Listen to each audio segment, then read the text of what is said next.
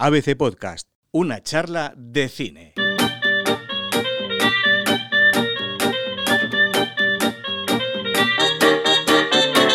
Después de un par de años sin pasar por la cartelera española, vuelve esta semana a la gran pantalla Jim Carrey, un Jim Carrey, Fernando Muñoz, ¿qué tal? Bienvenido. ¿Qué tal, Diego? Al que muchos recuerdan o asocian con Ace Ventura, con la máscara, con dos tontos muy tontos, pero que tiene mucho más que eso. Tiene una historia detrás fascinante que yo creo que hay que conocer y reconocer, así que si te parece es una buena oportunidad para hablar de Jim Carrey hoy. Pues vamos a hablar de cine.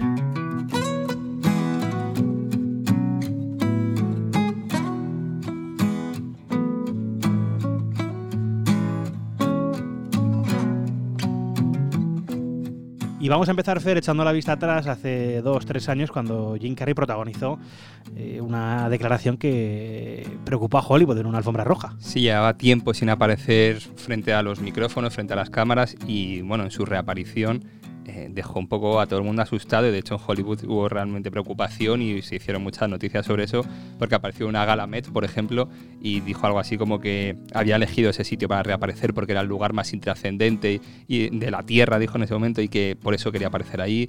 Decía otra cosa como yo no existo, yo no estoy aquí, yo no me he vestido, cosas muy raras y, que de hecho, bueno, eh, hubo una noticia, creo que era el New York Times, que decía que qué le pasaba, que estaba muy preocupado, porque todo eso venía de... Eh, dos años antes de esa reaparición, su novia había fallecido, tuvo una sobredosis por barbitúricos y falleció, entonces él se recluyó, lo pasó realmente mal y su reaparición fue pues eso, muy extraña, muy llamativa, porque tenía un tono casi espiritual, en alguna ocasión decía algo así como yo nunca he existido, todo esto ha sido un personaje que me ha interpretado, nunca he sido yo mismo, unas cosas muy raras que preocupó muchísimo a la industria y que mmm, venía precisamente de una, de una noticia muy trágica. Lo cierto es que venía también de interpretar a Andy Kaufman y podría encajar un poquito, eh, no sabemos si ese papel o esa forma de ser en ese momento. Sí, es lo que más o menos los, los principales medios de, de, Hollywood asociaban a ese comportamiento errático que tuvo durante, durante esa temporada.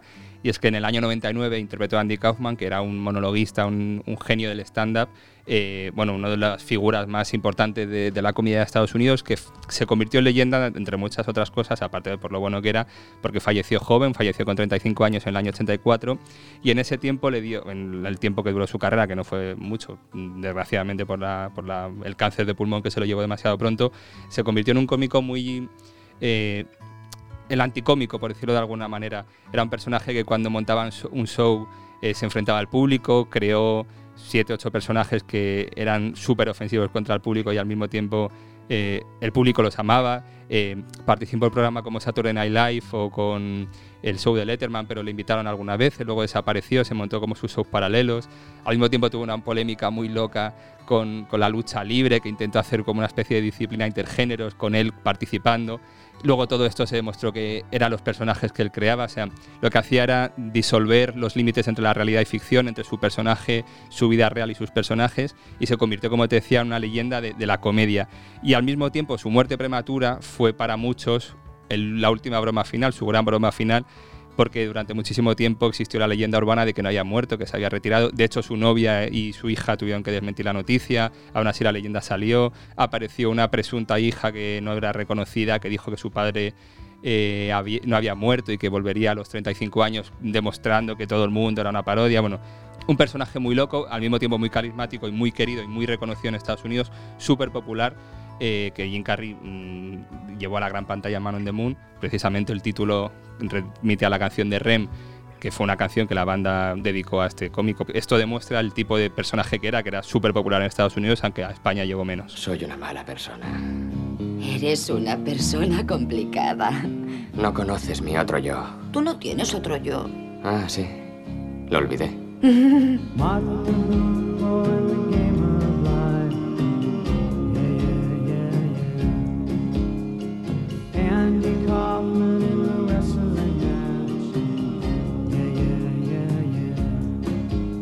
Esa película en la que Jim Carrey se mete la piel de Andy Kaufman, eh, la rodó Milos Forman, era el año 99, un señor muy experimentado y había ganado el Oscar por Alguien voló sobre el nido del cuco, por Amadeus, es decir, era un, que había también hecho Amadeus, perdón, era un señor que, que sabía hacer cine, que sabía hacer cine muy bien, que sabía manejar un rodaje y sin embargo estuvo a punto de volverse loco, un señor que estuvo a punto de dimitir muchas veces, que no sabía qué hacer con Jim Carrey, porque Jim Carrey decidió no interpretar a, a Andy Kaufman, sino convertirse, ser Andy Kaufman durante cuatro meses de rodaje. Un rodaje normal suele ser ocho o nueve semanas. Esto duró cuatro meses. Fue una verdadera locura. La familia de Jim Carrey le pedía también que abandonara el papel, que le estaba traumatizando, porque, claro, eh, al convertirse en Andy Kaufman se llevaba el trabajo a casa, por decirlo así. Es decir, nunca abandonó el papel durante ese tiempo y siendo un personaje tan controvertido, tan complicado como era Kaufman, eh, vivir, vivir ese tiempo siendo él fue especialmente duro, fue realmente duro.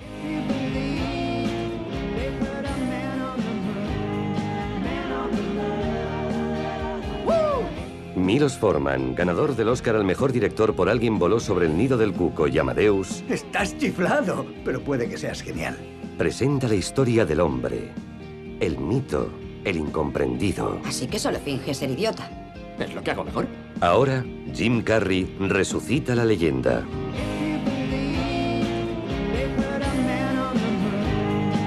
Quiero invitar a todo el público presente a Leche con Galletas. ¡Seguidme! Un rodaje que fue precisamente grabado también desde el otro lado. Y es en esa película en la que Jim Carrey se convierte en Andy Kaufman y en la que no sabemos después si está interpretando a Andy Kaufman fuera del rodaje, fuera de la película, o si de verdad se ha quedado loco, se ha vuelto loco. La que fuera novia de Andy Kaufman y Chris Smith, un director, estuvieron mm, grabando ese proceso de, de Jim Carrey, estuvieron grabando las complicaciones de la película, hicieron, tuvieron o realizaron al final 100 horas de material y 18 años después decidieron revisitar ese material y hacer la película Jim and Andy, que es una película que se estrenó en 2017, que fue a Venecia y que cuenta todo todo este entramado de Man on the Moon que se convirtió casi en una película icónica, eh, admirada por muchos amantes del cine por, por toda la trascendencia que, que consiguió Jim Carrey, por cómo Jim Carrey eh, sobrepasó los límites de la realidad de la ficción.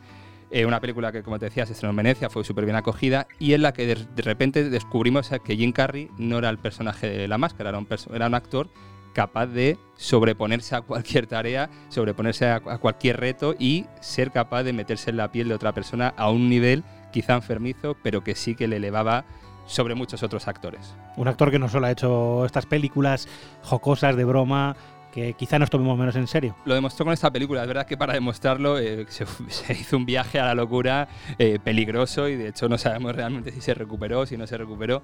También por la muerte de la novia que hablábamos, que, se, que murió, que se suicidó por, un- por sobredosis de barbitúrico, pero que es un actor que al final eh, ha tenido siete nominaciones a los Globos de Oro, es verdad que a los Oscars nunca ha llegado, pero que ha ganado dos Globos de Oro por películas como El Show de Truman, por películas como pues, este propio Man on the Moon, que, que le valió el, el Globo de Oro. Un actor que ha trabajado a las órdenes de Coppola, es verdad que, lo, que trabajó con Coppola en Peggy Sue, pero bueno, ahí ha estado. Eh, que, ha trabajado con Peter Weir, que es otro de- el director de Master and Commander, que trabajó con él en El Show de Truman, con Milos Forman, que es la película de la que hemos hablado, que hizo también Olvídate de mí, que es un icono del cine independiente. Es decir, un actor que, pese a que todo el mundo le conoce por sus películas, por sus comedias, unas películas con las que ha recaudado, por cierto, 2.300 millones de dólares, que es uno de los actores más rentables de la historia del cine americano, pero siempre tiene esa faceta más desconocida para el gran público y yo creo que en una semana como esta, a la que llega a la gran pantalla con Sonic, había que reivindicar. Una peli que, por cierto, también fue polémica cuando se anunció, se presentó cartel, el, el dibujo de Sonic. eh, bueno, pues otra polémica con Jim Carrey. Este año es verdad que hemos tenido mala suerte con las películas eh, con animales, por decirlo de alguna manera, aunque Sonic no es, es un animal propiamente dicho, pero bueno, que tiene, tiene esa forma de animal. Eh, lo vimos con Cats, el primer tráiler de Cats fue un desastre y tuvieron que rehacer la película, los efectos visuales, y se gastaron una millonada para después del fracaso que ha sido. Y con Sonic pasa un poco parecido. En Estados Unidos el primer tráiler bueno, en Estados Unidos y en todo el mundo, el primer tráiler fue vilipendiado por las redes sociales. Eh, el Sonic que habían creado no se parecía nada al del videojuego, no se parecía nada al que la gente tenía en su cabeza en la cultura popular o la idea que todo el mundo tenía de Sonic. Y después del primer tráiler tuvieron que parar la producción, volver a rehacer tomas, eh, gastarse otra, otro buen pico del presupuesto en redibujar al muñeco y en el siguiente tráiler ya se parecía un poco más y con esa imagen vamos al gran estreno de la semana. Escuchamos ese tráiler y te espero con el resto de estrenos de la cartelera. ¿Dónde estoy? ¿Qué año es? ¿La Roca es presidente? Sonic, la película, dirigida por Jeff Fowler con James Marsden y Jim Carrey. ¿Crees que puedes escapar de mí? Ah, este mono. Lo tienes asegurado, ¿verdad? Es tu hora de morir. ¿Es todo lo que tienes? No, gracias por preguntar. Aquí viene el boom. te has muerto? Pues no tengo ni idea.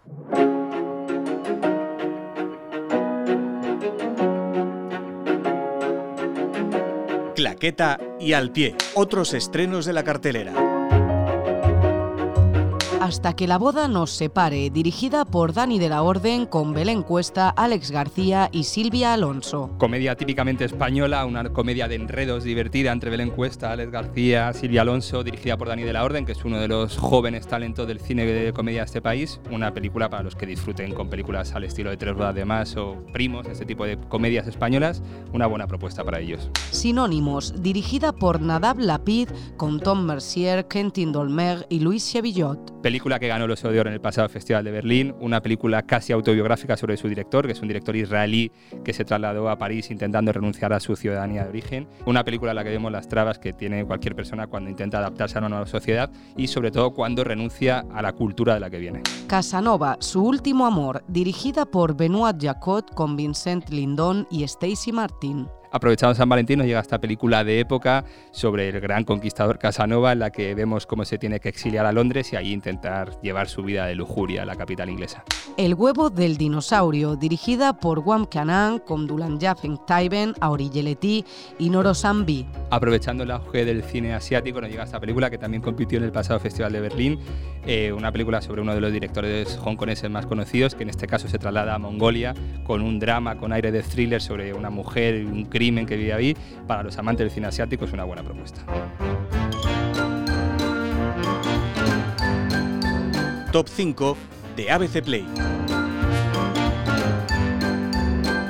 Y terminamos la semana con el top 5 de películas de ABC Play, en el que mezclamos el éxito en crítica con el éxito en taquilla en número 5, Fer. Jojo Rabbit, la película de Taika Waititi que ganó el Oscar a Mejor Guión Adaptado, una película sobre este niño que tiene el amigo invisible, que es Hilder, bueno, una película divertida, al mismo tiempo con un toque de denuncia, toque crítico, pero bueno, una película yo creo que para disfrutar en el cine, que aparte viene con buen recorrido de los Oscar y que ha funcionado bien en taquilla. Cuarta posición. Adu, la película de Mediaset, esta película que protagoniza Luis Tosar y Ana Castillo, eh, ha funcionado súper bien en taquilla, evidentemente la campaña promocional de Telecinco a todas horas eh, ayuda mucho a que una película crezca en la cartelera, pero bueno, funciona muy bien, las críticas son buenas, tanto de, de los profesionales como del público, y yo creo que merece estar en cuarta posición. Mitad de tabla, tercer puesto. El Escándalo, una película que también estuvo en los Oscar, aunque sin mucha suerte, pero que en taquilla está funcionando muy bien y que la crítica no fue mala.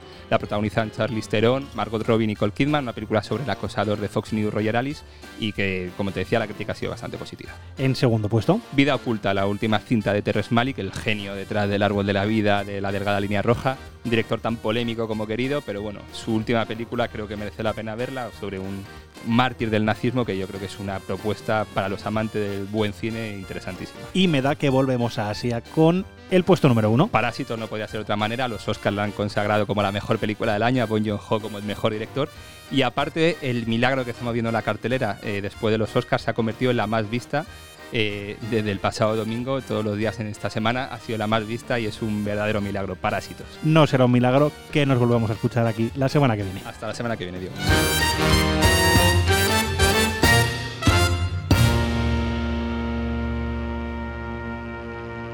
Una charla de cine. Un podcast de ABC con Fernando Muñoz, Andrea Carrasco y Diego Moreno.